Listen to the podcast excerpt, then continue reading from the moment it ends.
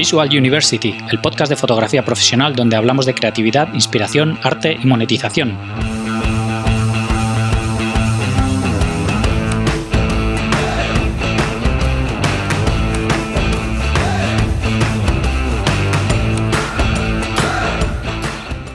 Bienvenidos al episodio 128 de Visual University. Soy Gonzalo Manera, fotógrafo profesional, y hoy tenemos con nosotros a John Hernández, fotógrafo comercial y formador. Le sigo la pista a John desde hace años por sus fotos y su canal de YouTube, pero nunca nos habíamos conocido. Tenía ganas de charlar con él un rato para que nos contase todas sus facetas del negocio, ya que me parece un buen ejemplo de diversificación, además de trabajo duro y perseverancia. Espero que te guste.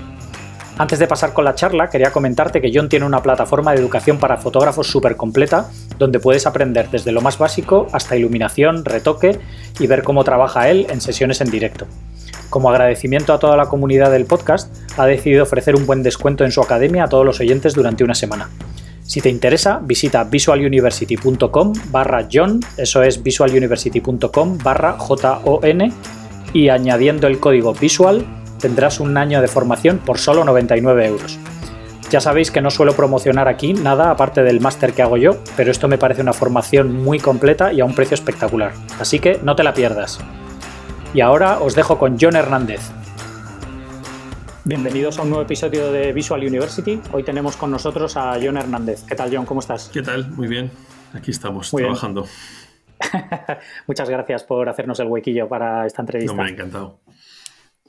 Eh, pues nada, para todo el mundo que no te conozca, cuéntame quién eres y a qué te dedicas, que es la pregunta más complicada de todas. sí, realmente. bueno, pues yo soy John, me gusta John Hernández, soy de aquí de Barcelona y me gusta definirme o, me defino un poco por mi trabajo como fotógrafo comercial, ¿no? Y siempre digo que la fotografía comercial es, es una pata interesante porque somos aquellos fotógrafos que no nos dedicamos a hacer buenas fotos, sino a hacer fotos que hagan que el producto del cliente se venda más, ¿no? Entonces ahí nuestro gusto estético, nuestro, nuestra percepción propia es bastante irrelevante. Lo que realmente importa es lo que al cliente le es útil. Y eso, pues por una parte es un gran baño de humildad, ¿no? aunque para la gente que trabajamos con clientes grandiosos y gente famosa y hostias, pero por otro lado, pues es un, baño de humildad tremendo, pero es una tremenda responsabilidad, porque evidentemente mucha, mucha de la parte del éxito o el fracaso de un producto son las imágenes que creamos. ¿no? Entonces, me dedico a eso y luego, por otro lado, siempre he tenido una pasión por la divulgación que me viene desde antes de ser fotógrafo.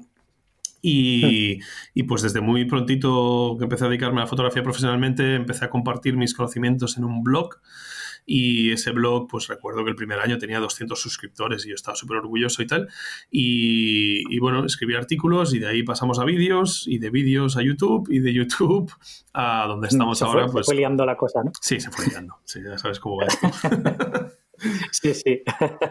Pues nada, ahora, ahora me cuentas un poco todo, pero te quería preguntar primero, eh, has dicho que eres de Barcelona, ¿eres de Barcelona de toda la vida? ¿Que siempre has vivido ahí o has...? O sea, yo soy de Barcelona, yo nací en Barcelona, pero he estado mucho tiempo fuera. De hecho, mi carrera profesional como fotógrafo empezó como fotógrafo de viaje.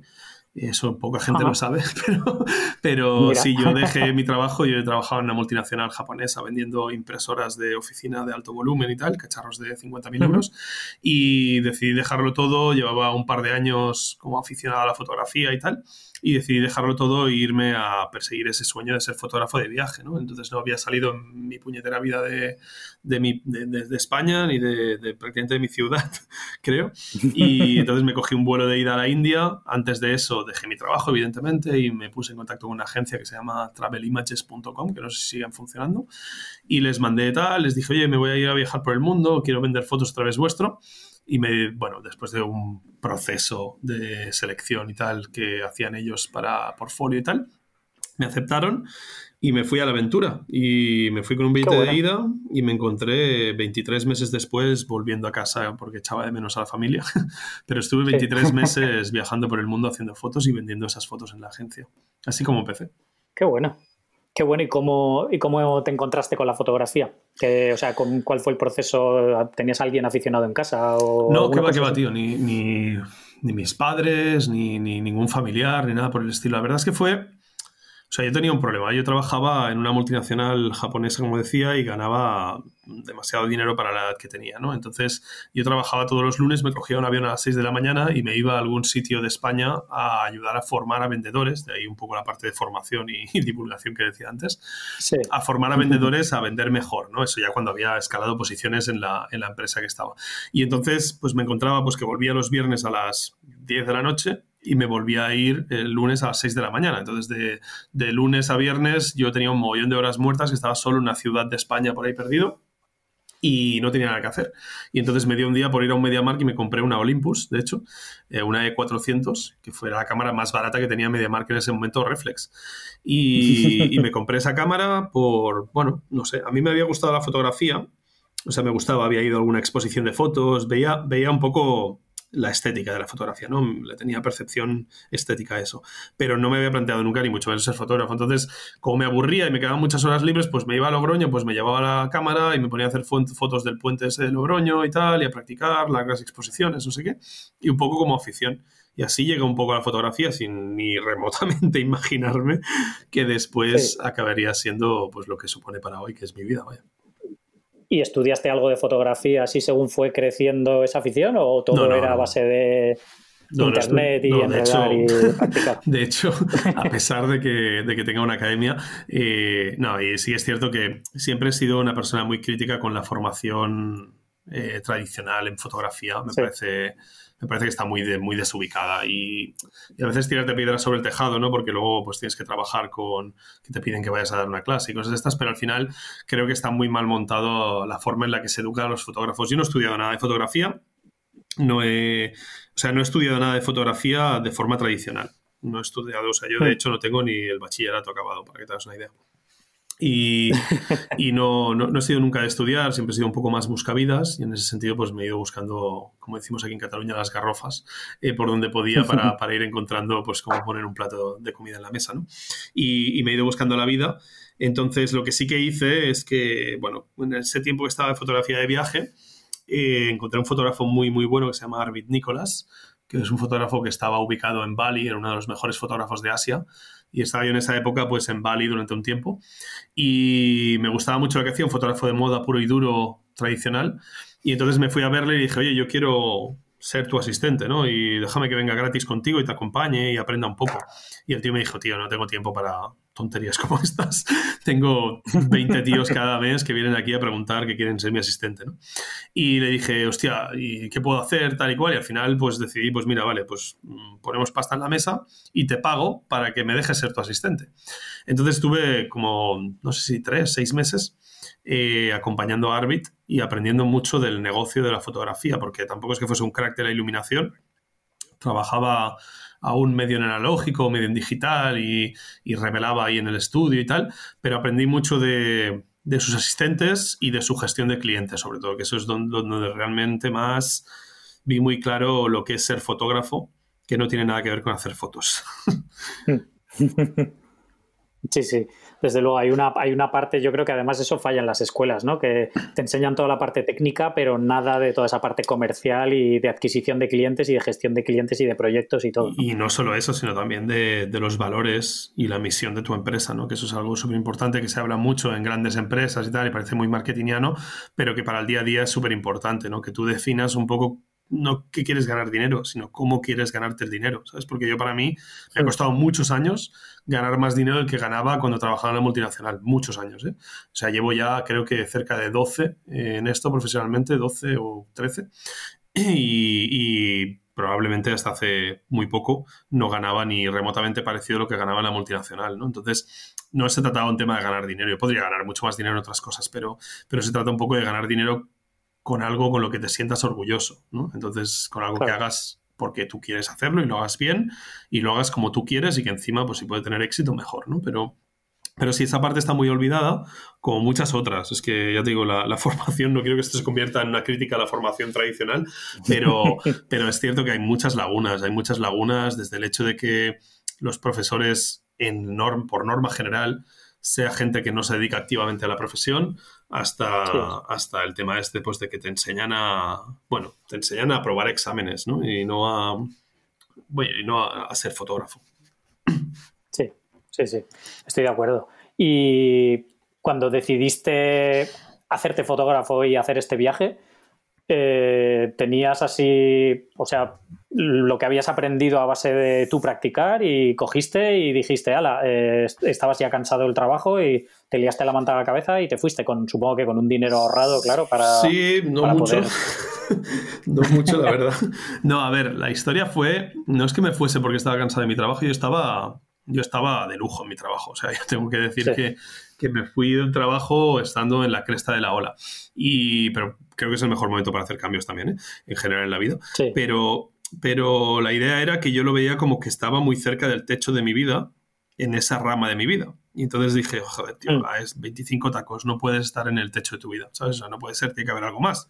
Entonces dije, pues como soy muy inconformista en ese sentido, pues antes de conformarme con eso, vamos a mirar si hay otro camino, ¿sabes? Y si no lo hay, vuelvo a esto, ningún problema, que estoy feliz aquí, ¿sabes? Pero me quedaba esa curiosidad del y si hubiera hecho, ¿sabes? Entonces, de, que yo pasase en 30 años mirase atrás y dijese, ¿y si esa vez que me lo planteé me hubiese dejado el trabajo y me hubiese hecho fotógrafo, qué hubiese pasado con mi vida, ¿no? Y bueno, la verdad es que prefiero arrepentirme de hacer cosas que de no hacerlas y en base a eso soy una persona bastante impulsiva y cuando algo me cruza la cabeza ya no hay vuelta atrás, ¿no? Ya en cuanto la idea cruza ya no hay vuelta atrás. Entonces, como fotógrafo era, era bastante inútil, o sea, sinceramente yo hacía, bueno, hacía las típicas fotos, pues, no sé, nada del otro mundo, sin mensaje, sin contenido, sin, sin fondo simplemente mm. por el placer estético de las imágenes, ¿no? Entonces eso pues está muy bien para ciertas cosas, pero luego te das cuenta que, pues por ejemplo, la fotografía de viaje, eh, todo es vender la foto, no es tanto que la foto sea buena o mala, es que la foto sea vendible. Entonces asumes que al final tienes que asumir más un rol de marketing que de fotógrafo. Porque, como decía un buen amigo mío que se murió hace un tiempo, decía, tú eres muy buen fotógrafo, John, pero yo vendo mucho mejor que a ti, que tú, así que me va a ir muy, mucho mejor en la vida. Y eso al final es, verdad, ¿no? Desgraciadamente, el hacer buenas fotos, aunque yo sigo pensando que yo soy muy exagerado con eso y soy muy meticuloso con que mis fotos sean muy, muy, muy exageradas a nivel de perfección y, me cabreo mucho cuando una foto no está al nivel que yo quiero que esté, ¿no? Pero, pero no es lo mm. adecuado para el negocio. Lo adecuado para el negocio, la realidad es que hay que, hay que ser mucho más inteligente, mucho menos crítico contigo mismo y mucho más práctico y pragmático con lo que es el negocio y lo que genera eh, el negocio. Si quieres vivir de esto, porque no nos olvidemos que ser fotógrafo profesional no quiere decir que seas bueno o malo, quiere decir que te ganas la vida con ello. que eso es, es, una cosa muy importante, porque yo soy, yo siempre digo que soy fotógrafo profesional y fotógrafo pasional también, ¿sabes? Porque una cosa no quita la otra. Me encanta la fotografía y ahí es donde he encontrado pues vías que me permiten hacer lo que me dé la gana y ganar dinero con ello, que eso es el escenario idílico, pero, pero lo real es que cuando yo tengo que generar dinero, sé qué palancas tirar que generen dinero utilizando una cámara en las manos, como podría ser utilizando cualquier otra herramienta, ¿no? Pero en este caso yo lo intento hacer siempre con la cámara en las manos, pero, pero al final es importantísimo ser consciente de que si quieres vivir de esto, eh, tienes que traer el pan a la mesa, ¿sabes? O sea, no queda otra. Claro, claro. Sí, al final es la diferencia, lo que tú dices, ¿no? Que, la etiqueta de profesional es que te dedicas a eso profesionalmente y ganas dinero con eso. Que hay amateurs que hacen unas fotografías iguales O, mucho mejores que los profesionales. Exactamente, exactamente. Esa es, la clave del tema. Que hay fotógrafos que no son profesionales que hacen mucho mejores fotos que la mayoría de profesionales. Y ahí hay un, un problema semántico en que la gente entiende fotógrafo profesional como fotógrafo bueno y para nada. O sea, la mayoría de fotógrafos profesionales son muy mediocres, pero muy mediocres en este país y en la mayoría de países probablemente, pero este es el que conozco mejor y la mayoría de fotógrafos profesionales son unos mediocres de la hostia. O sea, son los más mediocres del montón. Es decir, si tú hablas de, los fotógrafos amateur, joder, un amateur lo hace por pasión, con lo cual lo haga bien o mal, lo hace lo mejor que puede. Un profesional no. Un profesional la mayoría de veces lo hace como, bueno, lo, mínimo aceptable, ¿no? ¿Cómo es eso? El, mínimo, el producto mínimo viable, ¿no? Es, lo mínimo viable, ¿no? Exacto, lo mínimo, viable, para que el cliente no te mande la mierda. Entonces, eso es lo más mediocre que le puedes tirar y es una de las filosofías que aquí en, mi empresa se defiende que no vamos en esa, que nuestro estándar es nuestro estándar en todas las aplicaciones, ¿eh? tanto a lo que son fotografía eh, comercial como a los cursos que damos, etcétera. Que que a mí no me vale que para mi audiencia ese curso o esa foto sea buena. O sea, si esa foto no es buena para mí, no sale, ¿sabes? Entonces, es una decisión muy mala empresarialmente, pero que al final yo tengo que poder dormir con, con, lo que hago, ¿sabes? Y eso es lo importante. Claro. Sí, pero bueno, luego también te da como un estándar de calidad que la gente también valora, ¿no? Que la gente tampoco es tonta, que compara unas fotos con otras y... Sí que es cierto que la gente lo valora, pero no al coste que tiene. Es decir, sí que es cierto que la gente ve, hace poco ahora, por ejemplo, no estamos con un cliente de zapatos, ¿no? Y que también hago, además de la gente sé que solo hago modelos increíbles, espectaculares en pelotas, pero también hago, hago cosas más mundanas, ¿no? Entonces, eh, zapatos, ¿no? Y entonces el cliente hostia, mm, cuando le pasé el presupuesto dice, hostia, esto es el cuádruple de lo que me cobraba mi anterior fotógrafo. Y dices, ya, pero es que mis fotos son el cuádruple de buenas. Bueno, ahí es donde quizá no es, y es quizá la balanza no está equilibrada, ¿no? ¿Realmente son mis fotos el cuádruple de buenas? Bueno, depende. Eh, visualmente probablemente no se perciben como tal, al final yo le digo a mi cliente que si yo te incremento las ventas en un 2%, mm, me vas a estar dando besos todo el resto de tu vida porque va a ser muchísimo más, el retorno de inversión va a ser mucho más de lo que, de lo que me has pagado a mí, ¿no? Entonces, mm, yo le digo al cliente que lo pruebe. O sea, bajar precios no bajo, quizás soy de los fotógrafos más caros de Barcelona, pero también soy de los que mejores resultados obtiene, o eso creo, gracias a que mis clientes mm, son muy fieles, ¿no? O sea, mis clientes no se van a otros y sé de ciencia cierta que les llegan propuestas constantemente porque, claro, como mis trabajos para mis clientes salen por YouTube o tal, la gente va como un tiburón ahí a por ellos, ¿sabes? Pero, pero al final eh, como tú dices, al final es un equilibrio. También encuentro en muchos clientes, para mí, cuando lo ven y cuando lo prueban y cuando trabajan con nosotros y ven el nivel de trabajo, etcétera,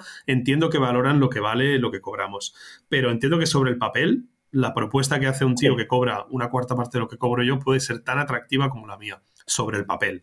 Luego, claro, mm, no todo el mundo tiene un estudio con las características que tenemos o 70.000 euros en material fotográfico para hacer esas, esas, fotos, ¿sabes? Entonces, ahí es donde creo que también, además de, evidentemente, mi equipo y yo, que, algo de talento aportamos. Pero al final eso es lo que, lo que marca la diferencia, pero sobre el papel es muy fácil venderse, tío. Es, y eso es lo que, evidentemente, hace que sea más difícil vender una propuesta de valor. Sí, sí, sí, pero bueno, también una vez que te metes en la rueda, como que es más fácil porque ya tienes una serie de clientes y una serie de trabajos que te respaldan, ¿no? Totalmente, totalmente, sí. Además, también el, aunque parezca que no, en la fotografía eh, comercial también hay boca oreja, también trabajamos mucho con agencias de publi, entonces la agencia de publi con la que trabajas bien para un cliente, para el siguiente cliente te lo propone también. Lo que decía de que de que una de las partes importantes del fotógrafo comercial es que no tenemos estilo definido, ¿no? Si yo te propongo, por ejemplo, mm. te digo Mario Testino, y te digo Ani Lebovitz, tú ves la diferencia entre lo que es un fotógrafo comercial y lo que no, ¿no? Entonces, eh, aunque Ani Lebovitz haga trabajos comerciales, Mario Testino es la definición por antonomasia del fotógrafo comercial, que cada trabajo es completamente distinto y no tiene nada que ver uno con otro porque es que su estilo personal no importa. Lo que importa es su capacidad de ejecutar la producción más adecuada para el cliente. En cambio, Ani Lebovitz mm. pues tiene un estilo más definido y más marcado y obviamente como es extremadamente popular, la contratan por su estilo. A Mario no lo contratan por su estilo. Mario Testino, fuera de hmm. las fotos de las toallas, no ves nada que tenga estilo definido, que tenga un carácter definido como tal. Y entonces es un poco la diferencia, ¿no? Entonces lo bueno de trabajar como fotógrafo comercial es que la agencia de publicidad un día te puede dar Nike y al día siguiente te puede dar Reebok. Pero si tú tienes un estilo muy definido y Nike te contrata, Reebok no te va a querer ver ni en pintura, ¿sabes? Porque no quiere que sus fotos se parezcan a las de Nike. Entonces ahí es donde el fotógrafo comercial tiene ese beneficio de ser más versátil. Y al final yo creo que lo que más valoran mis clientes es la capacidad de la capacidad de solucionar problemas y, de quitarles de encima el marrón. Entonces el cliente dice, hostia, necesito unas fotos para esto, tal, y yo qué sé. Y de repente, pues que tú hables directamente con la imprenta para que el color salga como tiene que salir, que tú gestiones directamente tal, que el webmaster le pases eh, las resoluciones adecuadas, los recortes, etcétera. Todo eso hace que el proceso sea invisible para el cliente hasta que el cliente trabaja con otro fotógrafo que no lo hace invisible. Entonces el cliente dice, joder, es que con John era más fácil, ¿sabes? Y ahí es donde creo que más allá de la foto, que también, pero más allá de la foto, hay una parte muy importante de gestión de cliente. Cuando hablamos de clientes grandes, ¿eh? eh piensa que cuando trabajo clientes, pues he trabajado pues para Samsung, para Taurus, para Land Rover, eh, para Coca-Cola y cosas así que, que son clientes que son ya bastante pepinos y que evidentemente el precio igual tampoco es un factor. También te digo que siendo de los fotógrafos más caros, recuerdo que en un par de ocasiones he perdido un trabajo por ser demasiado barato. O sea que imagínate. Sí, sí, sí.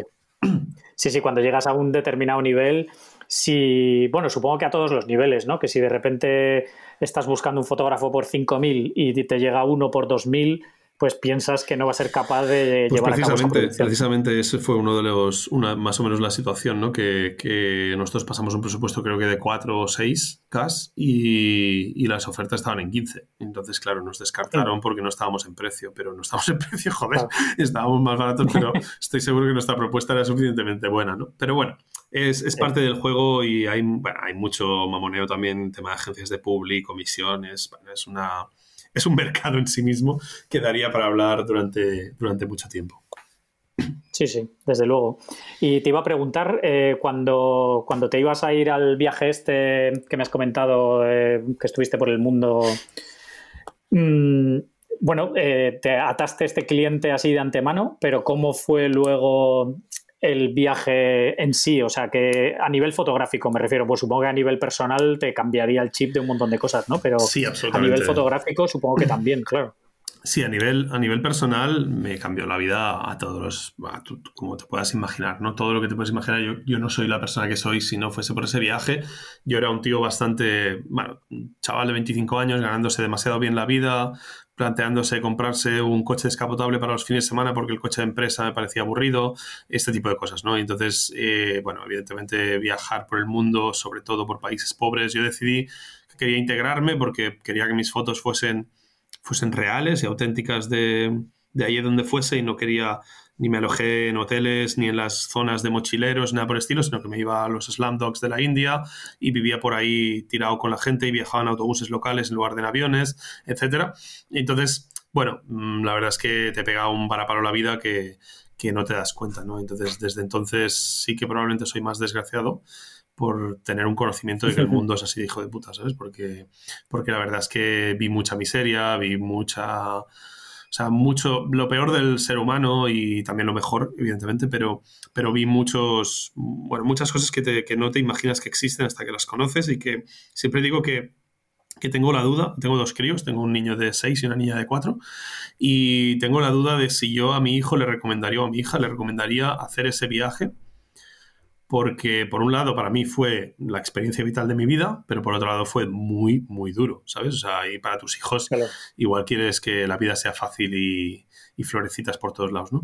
Entonces sí que cada vez me da la sensación que tengo más claro que sí que deberían hacerlo, pero también tengo mucho miedo por cómo les puede afectar. Yo creo que no todo el mundo podría haber aguantado ese viaje a nivel emocional, psicológico, y que yo siempre soy una persona muy solitaria, muy, muy pragmática y lo llevé, bueno, todo lo mal que lo puedes llevar, pero, pero no me ha dejado secuelas psicológicas, pero perfectamente creo que podría dejar secuelas muy importantes en gente, en mucha gente, ¿no? Entonces, en ese sentido, pues tienes, esa, vertiente. Y entonces a nivel fotográfico, pues lo mismo, fue una explosión de luz y color dentro de mí, un descubrimiento de mi yo creativo, un descubrimiento de mi yo de todos los niveles, ¿no? Entonces, eh, en fotografía, lo primero darte cuenta de que no tienes ni puta idea por mucho que te creas que sabes mucho, ¿no? Entonces llegas allí y de repente, yo siempre digo cuando hago una, conferencia o algo, que ese viaje no es que fuesen 23 meses, que fuesen 1.200.000 fotos. ¿sabes? Entonces, claro, son muchas fotos. Cada una de las fotos eh, me trajo sus, sus, dificultades técnicas. Convirtió la cámara en una extensión de mi brazo. En esa época trabajaba con Nikon y creo que probablemente con una Nikon en las manos eh, y a día de hoy, después de todo el tiempo que llevo trabajando con Hassel, con Olympus, no me acerco al nivel de soltura que tengo con una Nikon, porque claro, eh, he convivido con una Nikon a ese nivel, ¿no? Y hasta el punto de que era una extensión de mi brazo y, era automático todo, era, o sea, un proceso muy automatizado que me ha ayudado, pues por ejemplo, ahora que, es muy pragmático, ¿no? Pero ahora, por ejemplo, en la que me metí en el mundo de la iluminación, que en esa época yo no iluminaba, en el momento que me metí en el mundo de la iluminación, eh, el tener esa esa conexión directa entre mi cerebro y la cámara sin pasar por mi cuerpo, eh, me permite centrar mi atención en la iluminación y entender la iluminación mejor mientras mi cuerpo automáticamente hace las, el resto de cosas, ¿no? Entonces es como, como un hmm. automatismo. Entonces, en ese sentido, pues eh, a nivel fotográfico me dio eso, a nivel fotográfico también me dio la mejor lección de mi vida y es que la luz lo es todo y, que la luz disponible es la que tienes y si no la tienes estás jodido y que con lo cual dependes de un ente externo y que la única opción que te queda si no quieres depender del ente externo es la luz artificial. Entonces esa lección es la que me ha hecho el fotógrafo que soy hoy en día, porque al final eh, mi fotografía se define mucho por el uso de luz artificial en todos los sentidos y en todos los estilos, pero, pero se define mucho por eso y, en ese sentido yo creo que es lo que realmente me ha, bueno, me ha, marcado más de ese viaje, ¿no? El darme cuenta de que yo no quería ceder a la luz disponible el resultado de mi imagen. Hmm. Y, cuando volviste, entonces te formaste en iluminación o cómo, cómo, hiciste para aprender todo eso? Pues no, de nuevo, de nuevo no. No, cuando volví, eh, hice dos entrevistas para volver a ser director comercial. O sea, yo no creía que pudiese vivir de la fotografía en España. No, no, lo veía como una opción viable. Lo veía como que la mayoría de fotógrafos que, que conocía o que me sonaban eh, vivían bastante precariamente y nadie se ganaba bien la vida con la fotografía. Entonces, la primera reacción fue, bueno, esto ha sido una experiencia de puta madre, ahora volvamos al mundo real ponte una corbata y ponte a vender, ¿no? Que es lo que sabes hacer. Y fue ponerme el primer, la primera corbata y recuerdo que estaba en casa de mi madre y me puse la corbata y dije, no, no voy a la puta entrevista porque no puedo volver a ser un vendedor o un comercial o un director comercial o como quieras llamarle, eh, quiero ganarme la vida con una cámara en mis manos. Entonces, mm. pues nada, decidí eh, empezar a buscarme, pues eso, el pan con la fotografía, hice varias cosas, eh, en esos 23 meses había estado mucho tiempo en Bali, me había dado mucho, muy fuerte por el surf, así que pensé pues también irme a Canarias y vivir ahí en Canarias pudiendo tener surf y haciendo tal y empecé a formarme de forma autodidacta. Empecé a experimentar, a comprar flashes de manos, a seguir a Joe McNally, a, al de Strobist y a... Strobist y todo esto. Claro, todo en esa época tenía mucho sentido porque es lo que había, ¿no? Y poco a poco ir experimentando y, bueno, como te digo, el tener ese automatismo con la cámara me permitió que integrar la luz artificial fuese como muy fácil, porque como la cámara ya tenía muy controlada, eh, no tenía que pensar en dos cosas a la vez, sino que podía pensar solo en una y trabajar la otra, ¿no? Y entonces, pues nada, fui de forma autodidacta totalmente. De hecho, ahí empezó el blog. Mis primeros, mis primeros artículos del blog eh, son experimentaciones mías. Es yo probando a ver qué pasa. Y, o sea, hmm. sin ningún tipo de sin ningún tipo de posición superior, ni mucho menos, en esos artículos que aún se pueden ver en, la web de Cube Studio, eh, yo hablo a un nivel muy directo de he probado esto y me ha salido esto. Y esto es lo que, o sea, yo siempre he pensado que para enseñar o divulgar o compartir, como quieras llamarle, solo tienes que saber algo más que la otra persona que te está escuchando no sabe. O sea, no se trata de ser el más listo del mundo, se trata de saber más que el que tienes delante, ¿no? Entonces yo, pues, ese momento, pues, compartía lo que tenía y parece que a la gente le gustaba y a partir de ahí, pues, fue creciendo la cosa. Pero, pero sigue siendo así a día de hoy, ¿eh? Yo sigo adorando a fotógrafos que son mucho mejores que yo y yo siempre cuento lo que yo sé y de hecho prueba de eso es que en, mi plataforma de educación, eh, pues he traído a otros fotógrafos a dar cursos porque creo que yo no soy el mejor en todo y cuando creo que hay una cosa que otros hacen mejor que yo, pues no soy yo el adecuado para impartir un curso sobre eso, sino que me traigo al tío que creo que es el mejor haciendo eso para que hmm. imparta el curso, que creo que es lo, más, lo más enriquecedor ¿no? de, de esto. Sí, Sí, sí, que seguro que tú mismo aprendes un montón también. Una barbaridad. Y, de hecho es más, ¿eh? Y eso igual tú, tú lo compartirás conmigo. Eh, yo donde realmente he aprendido mucha fotografía es preparando cursos. Porque cuando una cosa que haces, yo recuerdo que tenía un director de ventas, un tío muy, muy bestia, que, que siempre decía que, que, o sea, que las cosas tú como vendedor las haces de forma innata, ¿no? Y, tú tomas acciones y haces un contacto y haces una, un cross-selling, un no sé qué. Todo esto, las palabras se le han puesto pues los argentinos, ¿no? Pero que, que aquí esto se ha hecho toda la vida, decía él. Y la verdad es que es así, que yo hacía la fotografía y la hacía sin pensar, pero en el momento que me pongo a intentar hacer un curso para que alguien entienda cómo lo hago, en ese momento me hago consciente de lo que hago y al hacerme consciente de ello lo afianzo mucho más y lo empiezo a aplicar mucho más. Entonces, cosas como las distorsiones o elegir una lente u otra, que yo antes era un proceso automático, ¿no? Que sacabas de la mochila la lente que tu cuerpo te pedía para esa imagen, ahora es un proceso elaborado, es un proceso en el que yo digo, hostia, pues para esta foto necesito reducir distorsiones, tal, tal, así que la lente más adecuada es esta. Entonces ya no es un proceso automático que tiene más margen de error, sino que es un proceso pues más pensado y elaborado que te lleva a un resultado mucho más óptimo. Yo siempre digo en fotografía, cuantas más decisiones tomes, mejor es la foto. Sí, sí, sí. Totalmente. Desde luego. ¿Y cómo fue esa adquisición inicial de clientes? ¿Te costó empezar a, empezar? Y también, además, porque tú venías de, de hacer fotografía de viaje, ¿no? Entonces, ¿qué tipo de clientes empezaste a tener? Y porque, claro, tu portfolio era de viajes, prácticamente. Sí, eh, aunque es cierto que cuando estuve en Bali estuve trabajando para Billabong y para Quicksilver o Ripcool, no recuerdo, haciendo fotos de campeonatos de surf y cosas de estas. Entonces tenía algo de fotografía deportiva de acción, ¿no? Y entonces luego, aparte, pues sí que es cierto que a mí siempre me, yo me daba cuenta que mi portfolio de viajes era una de las críticas que me hacía la agencia, ¿no? Que me decían, tío, ¿me quieres subir paisajes y monumentos? Que los retratos no los puedo vender y yo era, era todo, tenía una, una, no sé, tenía un... Ahí me di cuenta también de que lo mío era el retrato, ¿no? Porque tenía una, una inercia directa a retratar gente ¿no? y a trabajar con gente de forma consciente. Nunca he sido mucho de hacer robados, pero de hablar con alguien, sentarme con ellos, tomarme un té en su casa y después decir, oye, ¿te puedo hacer unas fotos? ¿Sabes? Y, a partir de ahí hacerlo, que es un poco lo que sigo haciendo hoy en día en mi trabajo personal, que es eh, la colección The Elders,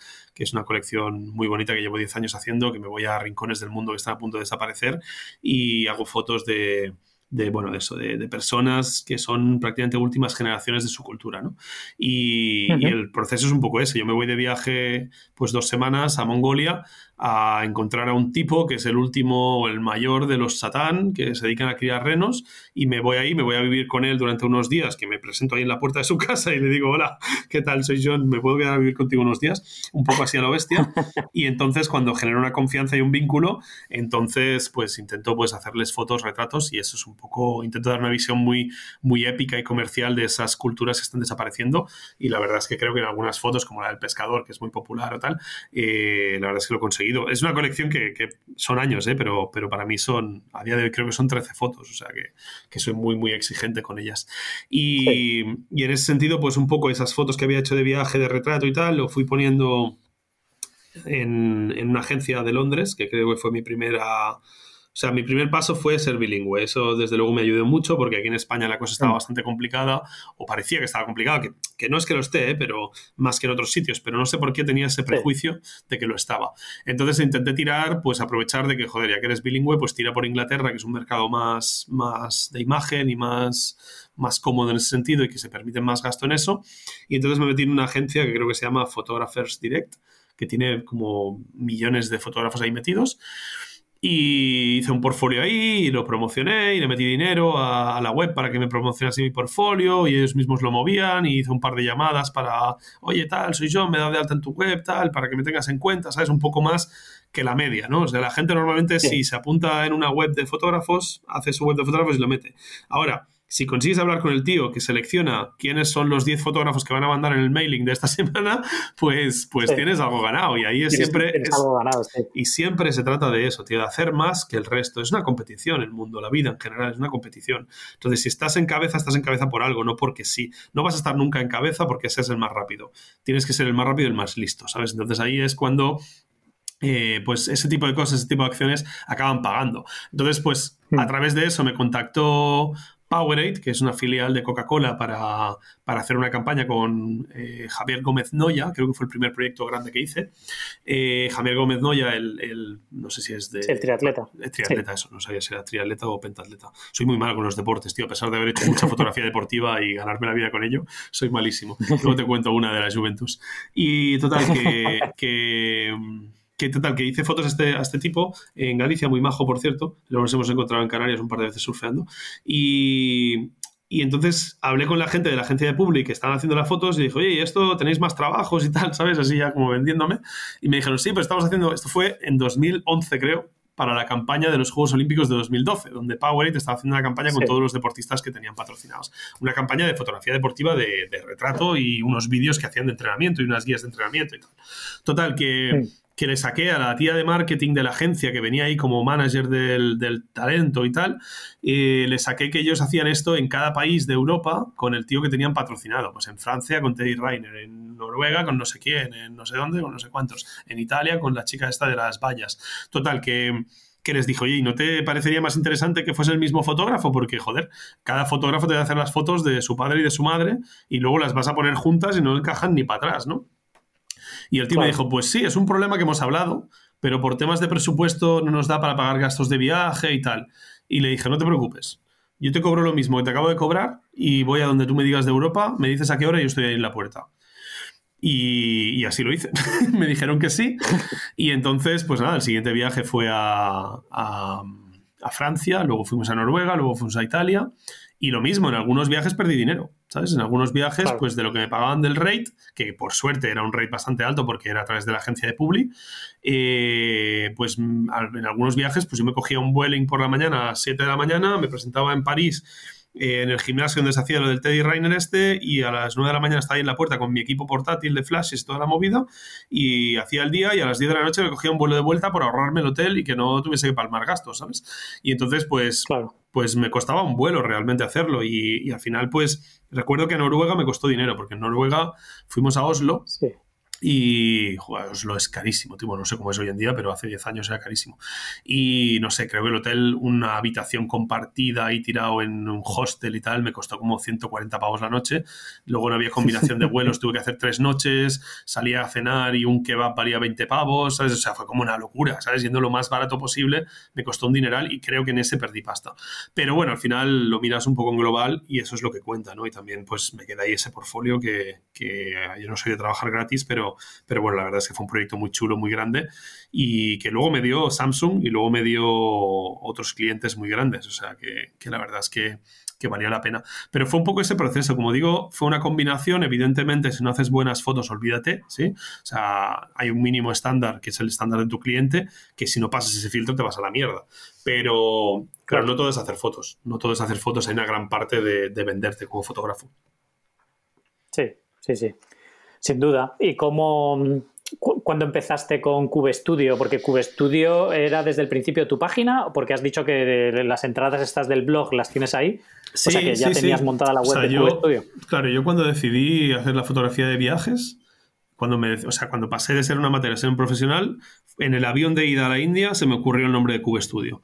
Y creé eso porque yo pensaba ya, pensando en mi mente marketingiana, en que en el futuro igual yo tenía una pedazo corporación y no quería estar haciendo yo las fotos todos los días. Entonces pensé, en lugar de ponerle un nombre, ponerle, ponerle una marca, ¿no? Para que pudiese estar bajo ese paraguas la marca de, eso. Y luego también porque tenía una inseguridad muy grande y siempre he pensado que eso es una, de las cosas muy guays que, que explico en mis, cursos de marketing y tal, que que tú tienes que poner un nombre a tus servicios fotográficos que venda, pero no le pongas tu nombre propio hasta que estés seguro de que eso es lo que quieres hacer el resto de tu vida, ¿sabes? O sea, que, tú tengas claro que eso es lo que te va a identificar como marca.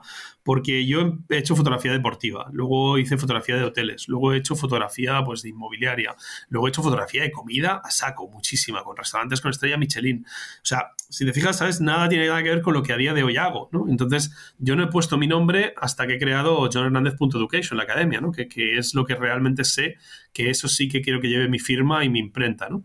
Todo lo demás lo he metido bajo el paraguas de Cube Studio, porque, bueno, igual el día de mañana, pues Cube Studio lo podría vender como marca o tal, ¿sabes? Entonces nunca sabías qué podías hacer. Entonces, en ese sentido, creo que fue una decisión muy acertada. Entonces, yo creé Cube Studio como una, una página de fotografía, de servicios fotográficos, y a partir de ahí, pues yo, John, pasaba a ser el fotógrafo y evidentemente el único miembro y tal, y había una biografía mía, y en ese sentido, pues Cube Studio se escudaba un poco en eso. Desde hace ya unos años, que ya vi que la fotografía comercial era lo mío, enfocada al retrato y todas estas cosas, eh, creé John Hernández Photography, eh, pues porque necesitaba tenerla, porque evidentemente Cube Studio empezaba a cubrir demasiadas cosas. Y, hmm. y, estaba un poco fuera de madre, ¿no? Y entonces, claro, no tenía mucho sentido que tuvieses, pues eso, desde una tienda online, para, porque Cube Studio tiene dos partes o tenía dos partes. Tenía la parte de servicios fotográficos, pero también una parte de servicios para fotógrafos. Entonces, eh, en ese sentido, Cube Studio está quedando más en esta segunda parte. La parte de servicios fotográficos la ha cogido John Hernández Photography y John Hernández Education es la parte de formación. Entonces, así es un poco como queda distribuido ahora. Pero sí, Cube Studio está desde el principio y, y, la verdad es que es una marca a la que tengo mucho cariño y que ha generado mucho nombre pues, por el canal de YouTube y tal pero que ahora mismo, por ejemplo, el canal de YouTube no pertenece a su arco de cobertura, ¿no? su arco de cobertura, el canal de YouTube pertenece más a Journal Education que a, que a Cube Studio, pero evidentemente ya está la marca creada y ahora cambiarlo es un poco tarde. Pero bueno, poco a poco vamos haciendo cosas, vamos quitando logos y tal, y ya prácticamente solo queda el nombre del canal. Claro. Y ¿Y en qué momento empezaste a montar una tienda online? ¿Cómo? Porque eso es una aliada de tener un estudio a ya empezar a vender productos. Es un paso no, ahí no te creas, la tienda, la tienda vino antes que, tener un estudio ¿Ah, como tal. O sea, realmente yo empecé con el tema este de que hacía fotos eh, comerciales pues para las marcas y vivía en Canarias y me iba a hacer un vuelo a Londres, hacía las fotos, volvía a Canarias y tal. Y como tenía el blog, de repente en el blog la gente me empezó a preguntar dónde has sacado ese Octabox, de dónde has sacado esa tal que mola tanto, ¿sabes? Porque había mucha cosa que hacía, hostia, he probado estos dos octas y me quedo con este, ¿sabes? Y hacía, o he probado estos 20 octas, más bien dicho, y me quedo con este. Hmm. Entonces la gente me preguntó, hostia, ¿dónde puedo comprar ese? Y ahí fue cuando dije, hombre, pues en lugar de darte un link para que lo compres, te lo vendo, ¿sabes? Y entonces de ahí salió la tienda. La tienda empezó siendo una cosa bastante cutre, muy pequeñita, y creo que igual en YouTube había algún vídeo muy antiguo que se me ve a mí haciendo un review de un producto eh, sin micrófonos y, y, hecho una mierda. Y, pero bueno, al final se trataba de eso, se trataba de que, joder, ya que estabas enseñando a hacer fotos, la gente se interesaba por añadir material y ahí Cube Studio entraba y se llevaba un margen, pero no, pero empezamos a estocar, a importar de China, sobre todo, eh, porque eran productos. Yo, yo siempre he sido muy, muy bestia con el tema material y muy exigente con el tema material. Entonces, eh, mi proceso de selección para decidir con qué material yo trabajo es muy exhaustivo. Entonces, ese proceso lo vi como un valor tremendo en CubeStudio. De hecho, lo sigue siendo a día de hoy. En CubeStudio, en la tienda solo tenemos, pues, eh, un Octabox, un modelo de Octabox. O sea, diferentes tamaños, pero un modelo de Octabox. Entonces, ese modelo de Octabox no es porque solo queramos vender uno. Te metes en otras tiendas tienen 15. Entonces, en nuestro caso, tenemos uno porque hemos validado los 15 y hemos definido que el mejor es ese. Y aquí no hay o sea, no, hay, no, hay, posibilidad, o sea, es una decisión subjetiva mía, pero aquí al estudio nos llegan muestras de material a punta pala y yo decido cuál es el que se vende en la tienda y cuál no. Y la tienda tiene, hasta hace poquito que añadimos todo lo de Profoto y tal, la tienda tenía 35 productos a la venta. Es que, ¿qué más necesitas? ¿Sabes? Tenía un pie de luz, tenemos dos, uno compacto y uno normal. Eh, pero es que a día de hoy seguimos teniendo dos pies de luz, ¿sabes? de jirafa tenemos una. ¿Para qué te voy a meter siete jirafas que hay, o igual hay 25 jirafas en el mercado, cuando la mejor es esta, ¿sabes? Entonces la mejor es esta calidad-precio. Entonces tenemos una jirafa pequeña y una jirafa grande, según lo que necesites, pero la mejor en su clase. Lo que no te voy a poner es tres jirafas que compiten en precio para que tú elijas. Pues entonces lo que estoy siendo es un almacén de cajas que mueve cajas del punto A al punto B. Y nosotros nos gusta definirnos más como, como una consultoría para fotógrafos. Y en ese sentido ha, ha, pivotado muchísimo el negocio. Antes hacíamos muchos pedidos de poco valor y ahora hacemos muy pocos pedidos de mucho valor porque en los últimos desde que estoy en Barcelona de nuevo, desde que volví de Canarias, que fue en 2014 creo, desde entonces habré montado 70 estudios por España. ¿Sabes? Entonces la gente hmm. me manda el plano, o sea, me manda, me manda a mí, a mi equipo de Cube Studio, el plano del local que se han cogido y nosotros le decimos, pues yo pondría esto aquí, esto aquí, esto aquí, esto te lo vendemos nosotros, esto comprarlo en Amazon, esto comprarlo en tal sitio, porque al final tampoco, nosotros sabemos que tampoco podemos competir en según qué cosas con Amazon, con lo cual lo que tampoco queremos es que tengamos precios que luego tú me compres a mí y lo veas en Amazon a mitad de precio, ¿sabes? No tiene sentido. Entonces yo, por ejemplo, defiendo Olympus a capa y espada porque me parece un muy buen sistema, pero yo no vendo Olympus, ¿sabes? Entonces la gente pregunta, ¿dónde compro Olympus? Digo, pues yo qué sé, compro en la tienda online de Olympus o en Casanova o en donde tú quieras, o sea, me da igual. Yo te digo lo que hace Olympus. A partir de ahí, tú comprarlo donde consideres, ¿no? Claro. Y eso es un poco la filosofía de Cube Studio. Pero te digo, empezó antes, antes que el estudio como tal. El estudio, para el Cube Studio, te, te das una idea, eh, yo solo he llevado Cube Studio, mi fotografía y todo. Yo no tuve un asistente hasta el 2015, creo. Hmm. Sí, sí, o sea que una locura, supongo. Bueno, vas creciendo con ello. Sí, yo creo que llega un momento llega un momento que como que ya te has habituado y ya está, pero... Sí, siempre digo que, la, jornada, la jornada de 80 horas semanal uno se acostumbra. Sí. Pues no deberíamos, pero sí te acabas acostumbrando. especialmente con niños. Sí, sí, ya te digo. ¿Y cómo, cómo te cambió tener niños todo esto? Pues, pues me cambió, o sea, me cambió en un sentido, o sea, me, me metió más en lo que estaba ya metido. Es decir, antes lo hacía un poco como, guau, probamos esto y tal, y ahora es una sensación de deber de legado, si quieres llamarle o lo que quieras, pero no tanto de legado, ¿eh? porque evidentemente no tengo intención que mis hijos sean fotógrafos, pero, pero más de decir, hostia, mm, tengo que darles una vida decente a estos chavales, Entonces hay que traer el pan cada día a la mesa, pero no solo el pan, sino que, joder, yo quiero darles todas las oportunidades que puedan querer y que ellos decidan, ¿no? Y que ellos puedan tener y que no sea una limitación que sus padres no pueden pagarlo, ¿sabes? Entonces a mí eso me pasó en su día, ¿sabes? Y entonces mis padres eran súper humildes y, cuatro hijos y suficiente tuvieron con levantarnos. Mi padre, eh, mi padre siempre ha sido un ejemplo muy bestia para mí en esto, ¿no? Porque mi padre empezó a trabajar a los ocho años manteniendo a su madre, a su hermano y a su abuela. Entonces a los ocho años repartía carbón, ¿sabes? Entonces, claro, yo para mí eso, eso me, yo no lo he conocido porque mi padre, yo soy el más pequeño de mis hermanos y yo mi padre lo he conocido ya muy mayor y, y con, bueno, con trabajando y tal, pero, pero en otro momento de su vida, ni mucho menos pasando hambre, pero mi padre ha pasado hambre. Eh, entonces, mi, la figura de mi padre ha sido muy importante para mí, para, para incluso en tiempos de bonanza, ¿sabes? Como puede ser cuando estás ahí en la cresta de la ola trabajando con Samsung, cobrando una pasta, no te vengas arriba porque mañana viene un coronavirus y te revienta por la mitad, ¿sabes? Entonces, en ese sentido, siempre he sido muy humilde y de que y de una actitud muy adecuada en el sentido de cuando las vacas son gordas hay que trabajar el doble, ¿sabes? Y que te coges vacaciones cuando vienen vacas flacas, pero cuando estás en la cresta de la ola no puedes parar de trabajar, al contrario, cuando estás en la cresta de la ola tienes que remar el doble, porque porque es mucho más complicado sacar provecho de tu tiempo cuando las cosas no van bien que cuando las cosas van bien.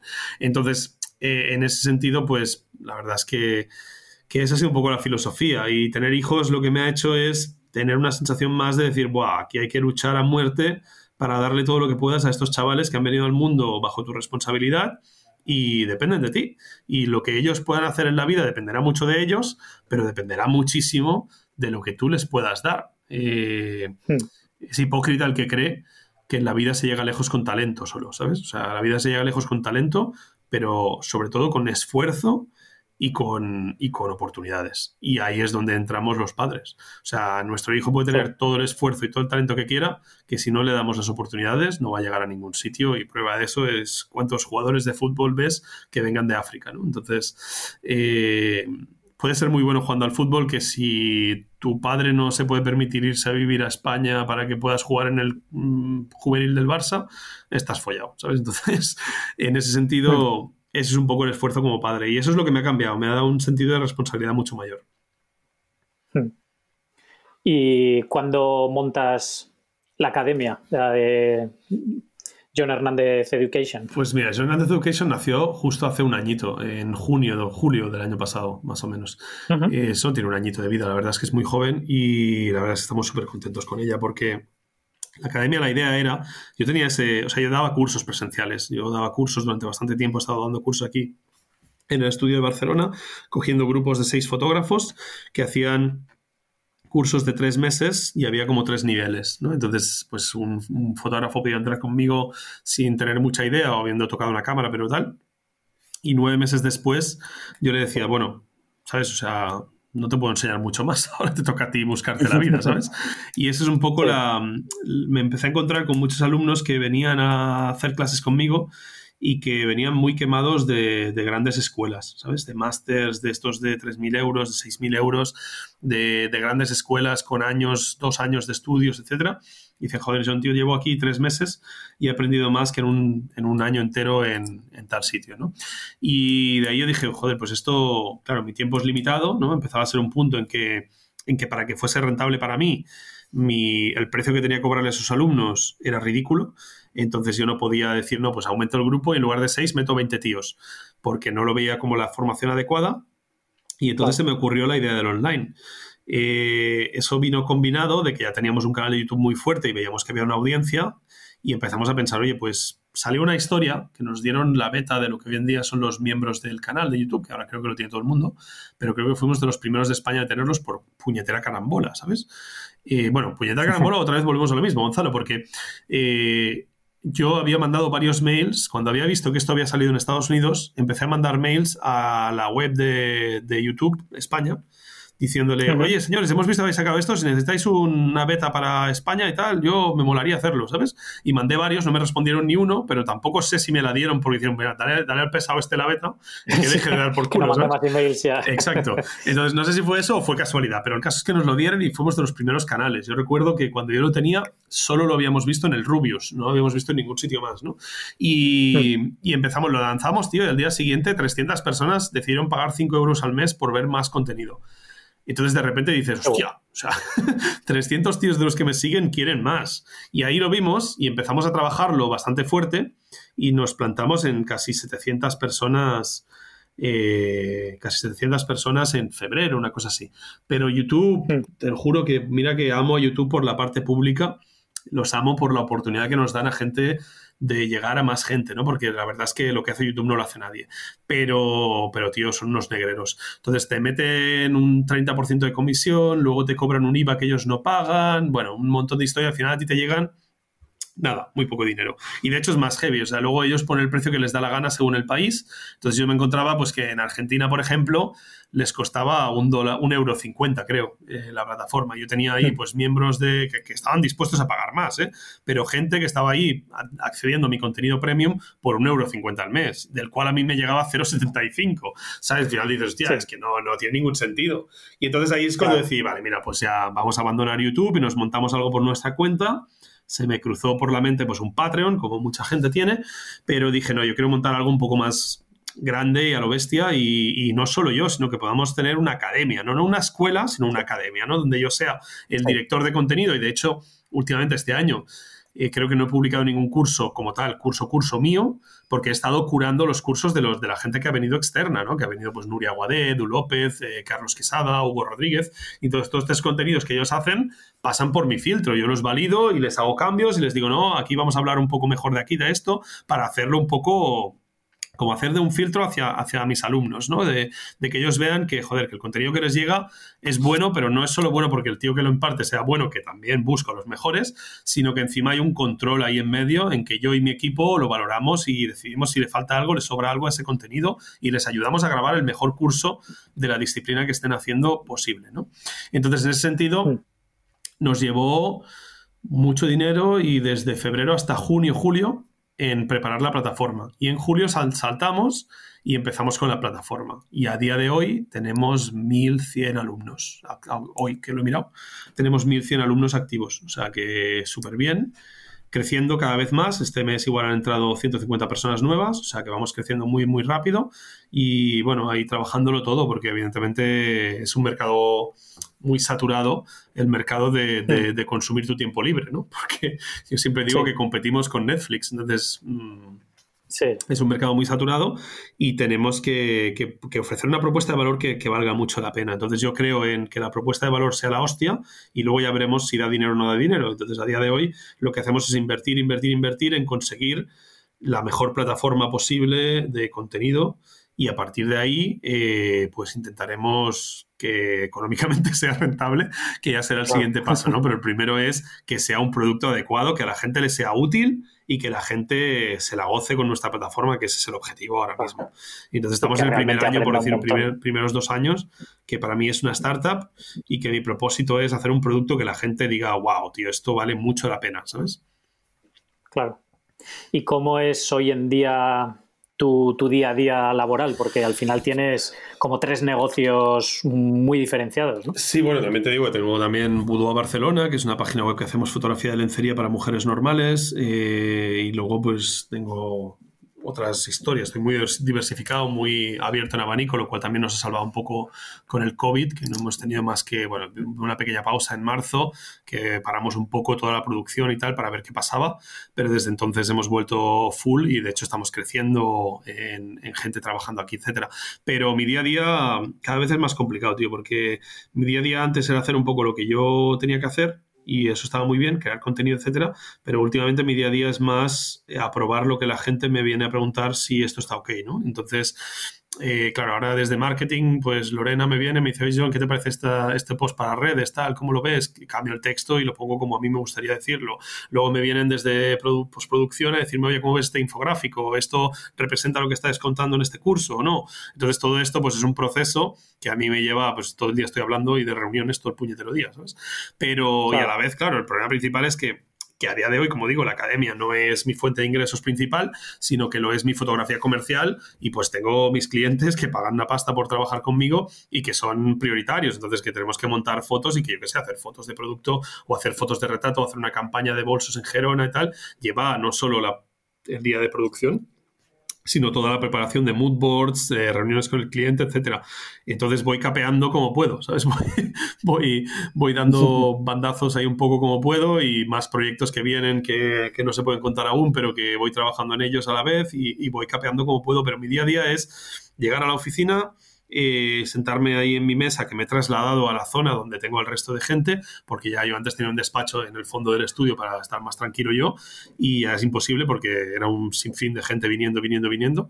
Y entonces, básicamente, pues eso, mi día a día es, lo primero, meterme en la plataforma y contestar a todo el mundo que ha dejado una pregunta, un post, un comentario, que lo hago todo yo y tengo clarísimo que lo quiero seguir haciendo yo hasta que, hasta que reviente pero lo quiero seguir haciendo yo porque creo que la gente se apunta esperando eso y si le quito eso ya no puedo. Entonces en Instagram, por ejemplo, ya no contesto yo la mayoría de cosas, siempre lo centralizamos en el foro de la plataforma, pero, pero el día a día viene a ser un poco eso, centrarnos en ver cómo podemos hacer la propuesta más atractiva para la gente, cómo podemos llegar a más gente, a gente nueva, hablar con fotógrafos para el tema de contenido, ver vídeos para asegurarme que están todos bien y que ahora, por ejemplo, mi último gran descubrimiento que me ha dado un poco de aliento ha sido que ahora mis propios vídeos, los que son míos, hechos por mí, eh, me los miro cuando hago la revisión después de la postproducción, me los miro a cámara rápida. ¿Sabes? porque ah, yo sigo viendo todos los... O sea, nosotros publicamos entre 10 y 15 vídeos mensuales en la plataforma. Esos son horas de contenido. Pues todo eso yo me lo veo antes de que salga, ¿sabes? Todo, todo, lo que, todo lo que sale pasa por mí antes de salir y eso es una de las cosas que sé que a largo plazo va a ser imposible, ¿sabes? Pero, pero quiero mantenerlo durante todo el tiempo que pueda. Pero entonces yo ahora pues he descubierto esa grandísima de meter el vídeo a dos por, que parezco ahí, eh, no sé, un pájaro loco hablando, ¿sabes? Sí, exacto, pero, pero bueno, me permite ver si hay alguna cosa que digo que no es, me permite entender lo que digo, pero si lo pones a 4 por no entiendes una mierda, pero me permite entender el concepto y me permite ver un vídeo de 20 minutos en 10. Eso me ha, dado la vida, ¿sabes? Pero durante mucho tiempo, durante mucho tiempo, no digo en coña, yo, trabajo muchas horas, ¿eh? también ese es el secreto que la gente se cree a veces que, que el éxito es o el, éxito, tampoco es que tenga el éxito aún, ¿eh? pero, pero que la gente se cree un poco que, que, llegar a algo es, es que lo hagas en, el, en menos tiempo y luego es a vivir la vida. Y yo que va, yo ahora mismo trabajo, pues todos los días estoy aquí después de dejar los niños en el cole, o a veces va mi mujer, pues me planto aquí a las nueve y media, 10 de la mañana, como muy tarde, y estoy aquí hasta las 7, 8 de la tarde, que me voy a mi casa a cenar con mis hijos, y prácticamente no paro ni a comer y, entonces por la noche una vez mi mujer se va a dormir, mi mujer es alemana, entonces tengo la suerte que se va a dormir pronto, pero una vez mi mujer se va a dormir yo suelo trabajar hasta las 3 de la mañana, entonces ahí es cuando escribo guiones, me planteo pues estrategia, me reviso contenido de otra gente, me reviso pues los índices de los cursos o los contenidos de los capítulos de los cursos de otros fotógrafos que trabajan para, para la plataforma, etcétera, entonces ese rato en que en que no recibo mails, no recibo llamadas porque son las 2 de la madrugada y todo el mundo está durmiendo y puedo centrarme en hacer cosas que no requieren interacción con el resto de la gente que trabaja conmigo, ¿no? Pero eso es un poquito el, día a día. Son muchas horas, ¿eh? te digo, pero es que tengo un problema y es que mi mujer lo sabe muy claro y lo ha aceptado, ¿no? Ese caso conmigo sabiéndolo. Yo soy adicto a lo que hago y a mí me encanta mi trabajo, me encanta la fotografía, pero me encanta todo lo que hago relacionado con la fotografía, no solo la fotografía, me encanta el negocio, me encanta eh, el marketing, me encanta, no sé, me encanta, me encanta el tener la libertad y la, y la y tener esa situación de privilegio de, de, estar haciendo lo que me da la gana, porque realmente hago lo que me da la gana. O sea, realmente yo sé hmm. que cuando una persona me sigue a mí, si yo hago algo que a mí me gusta, a él le va a gustar, ¿sabes? Entonces yo cuando hago contenido para la plataforma pienso en algo que a mí me, me, apetezca hacer y hacemos las reuniones de brainstorming son para grabarlas aquí, o sea, y de repente salta Cristian y dice, oye, ¿y por qué no hacemos, yo qué sé, explotar una bici en el aire y cogemos las piezas mientras explotan? Y lo normal sería decir, pues estás tumbado y la hostia es, venga, vamos a ello, ¿cómo lo hacemos? ¿Sabes? Entonces es un poco una, un rollo así de mucha locura, pero es que sabemos que nuestra audiencia la parte educacional lo que quiere es esa locura. o sea, lo que, si a ellos, si a nosotros nos, nos, nos, engorila, ¿sabes? A ellos les va a gustar y, y, van a estar encantados con el contenido. Y eso es un poco prueba de que la satisfacción en la academia con las encuestas que hacemos es muy alta. La valoran de, creo que ahora tenemos un 9,4 de valoración del contenido y un 8,8 hmm. de valoración de lo que es la plataforma a nivel logístico. O sea que estamos muy bien posicionados, a pesar de tener mucha gente, eh, que podrías esperar, pues que bueno, que la gente dé unas valoraciones más mediocres, pero al contrario, estamos muy sorprendidos de que la gente les mole y por eso apostamos también, claro. Eh, nos gastamos mucha pasta produciendo el contenido, tenemos mucha gente aquí y, se hacen las cosas muy bien. Entonces creo que todo eso suma, ¿sabes? Pero, pero es un poco el día a día, la verdad. Para mí lo disfruto, ¿eh? Y siempre he dicho a mi mujer que si yo no tuviese mujer e hijos, pues trabajaría aún más horas, porque es que no, no concibo, o sea, es que no, no lo veo como un trabajo, ¿sabes? Eh, lo veo como, como una forma de vida. Y es que, no sé, esa pregunta que te hacen siempre de si fueses millonario, ¿trabajarías? Pues sí, probablemente sí. No sé si igual que ahora, probablemente no, pero, pero, pero trabajaría seguro, segurísimo. Claro, sí, sí, yo creo que eso, es lo bueno, ¿no? Que cuando hmm. estás tan apasionado con lo que haces, pues al final no te cuesta esfuerzo, bueno, no, no que te, no te cueste esfuerzo, pero que lo haces encantado, ¿no? Claro, es que es, eso, no es que no te cueste esfuerzo porque te cuesta y porque sacrificas cosas y porque yo tengo esa, esa mentalidad de, de tener que proveer para mis hijos y pensar que, bueno, que, o sea, si a mis hijos no les puedo dar la opción de ir al colegio público, sino que les puedo dar la opción de ir a un colegio privado, que quieran, no porque yo quiera, ¿eh? sino porque ellos quieran ir a un colegio privado o porque ellos quieran estudiar cierta cosa en cierto sitio y tal, si yo tengo esa capacidad económica para poder permitírselo, eso para mí es el éxito, ¿sabes? O sea, ni, ni tener 20.000 alumnos, ni hostias, se trata de poder proveer a mi familia de lo que mi familia pueda necesitar en cada momento, ¿no? Y yo ya de por sí el hecho de tener, eh, pues poder levantar una familia en este país, tal y como están las cosas, y tener una vida, y tener una casa, y tener tal, ¿sabes? Y, o sea, todo eso ya para mí es éxito. Eh, ya, o sea, hmm. creo que hay gente que está en mucho peor situación que yo y ya me considero muy privilegiado por haber estado ahí, viniendo de una familia totalmente humilde, con cuatro hermanos, que, que, mi padre había pasado hambre. Entonces, llegar a ese punto desde ahí ya me considero que también es totalmente gracias a que mi padre supo salir de esa de ese pasar hambre a tener, pues eso, un trabajo que le permitiese darme una educación, que me permitiese darme el lujo de poder acceder a un trabajo que me dio el lujo de poder irme a viajar por el mundo cuando me dio el venazo de irme a viajar por el mundo, ¿sabes? Entonces, hmm. eso ya para mí, llegar a donde estoy ya es un éxito, pero evidentemente quieres ir más y más arriba. Entonces, eh, pero por un tema de deuda con tus con tu legado, ¿no? no sé cómo llamarle, es un poco, no sé si se entiende, es un poco raro, pero esa es un poco la, la, motivación que yo, que a mí me mueve todos los días. Entonces, claro que lo hago con esfuerzo, claro que yo a mí, cuando mi hijo me dice, oye, esta semana te voy a ver la cara, o que, entonces claro que me duele, ¿sabes? Y, y me revienta, pero esa semana igual tengo un viaje porque ahora estamos con el COVID, pero es que yo normalmente por trabajo estoy entre tres y cuatro meses literalmente fuera de España, de Barcelona, ¿sabes? Entonces, hmm. eh, entre que estamos una semana, no sé dónde en un shooting, dos semanas, no sé dónde, una semana aquí, una semana ahí, tres días aquí, dos días aquí, lo sumas todo y me pegó prácticamente entre 60 y 90 días fuera. Entonces, son 60 90 hmm. noches que mis hijos no duermen en mi casa, o sea, que no duermo en la casa con mis hijos. Entonces, claro, todo ese tiempo, sumado a las 80 horas que le tiro al estudio cuando estoy aquí, eh, todo eso es un tiempo que evidentemente ellos saben que no disfrutan de mí y que yo no disfruto de ellos. Entonces yo soy consciente de los sacrificios que supone, me parece que es el equilibrio más adecuado en este momento, espero llegar a una situación más cómoda en un futuro, pero en este momento es, el, es lo que hay que hacer, es lo que toca y no, no ni me lo planteo, simplemente voy día a día con lo que toca hacer y punto.